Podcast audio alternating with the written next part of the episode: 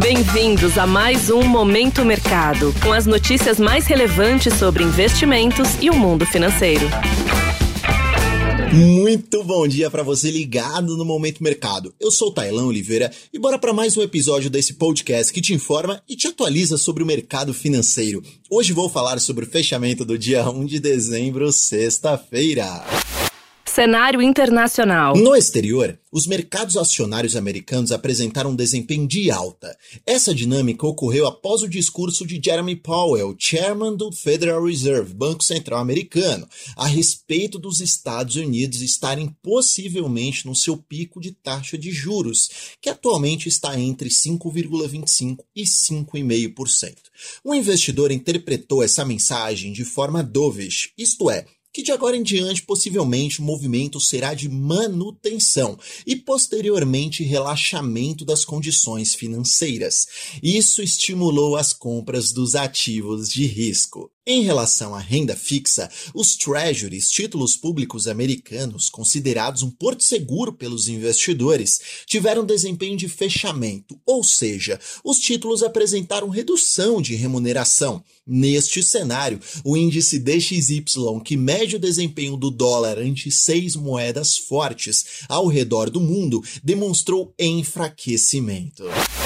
Cenário nacional. A respeito do ambiente local, no câmbio real apresentou apreciação em relação ao dólar, subindo 0,70% a R$ 4,88. Sobre a renda fixa, a curva de juros apresentou um comportamento de leve fechamento, isto é, os títulos públicos brasileiros passaram a ter uma menor remuneração em linha com o que ocorreu com os treasuries no exterior. Aqui no Brasil, o que está impedindo o comportamento melhor da renda fixa é o desconforto com o ambiente fiscal, principalmente levando em consideração o compromisso assumido pelo governo no arcabouço fiscal, que prevê um resultado primário zerado em percentual do PIB no ano seguinte, o que dificilmente será cumprido, segundo o consenso do mercado financeiro. Sobre a bolsa de valores, o índice Bovespa fechou em alta de 0,67% a 128 mil pontos, acompanhando seus pares estrangeiros.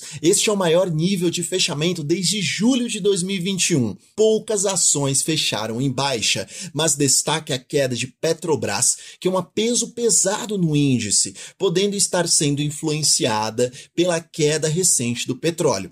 Além disso, Braskem foi uma das maiores variações negativas após reação negativa com o desastre que está ocorrendo na mina de Salgema que a empresa realiza extração em Maceió pontos de atenção. Olha só, em relação ao exterior, a agenda será mais morna. Em cenário local, teremos a divulgação do IPC-FIP, que é um índice de preços ao consumidor calculado pela FIP, além do Boletim Fox, com as principais informações do mercado financeiro. Sobre o fechamento das bolsas asiáticas, houve um tom positivo. Na Europa, as bolsas até o momento estão demonstrando lateralização, enquanto os mercados americanos estão em alta. Dessa forma, termino mais um Momento Mercado mercado. Desejo a você um ótimo dia. Fui! Você ouviu Momento Mercado com o Bradesco. Sua atualização diária sobre cenário e investimentos.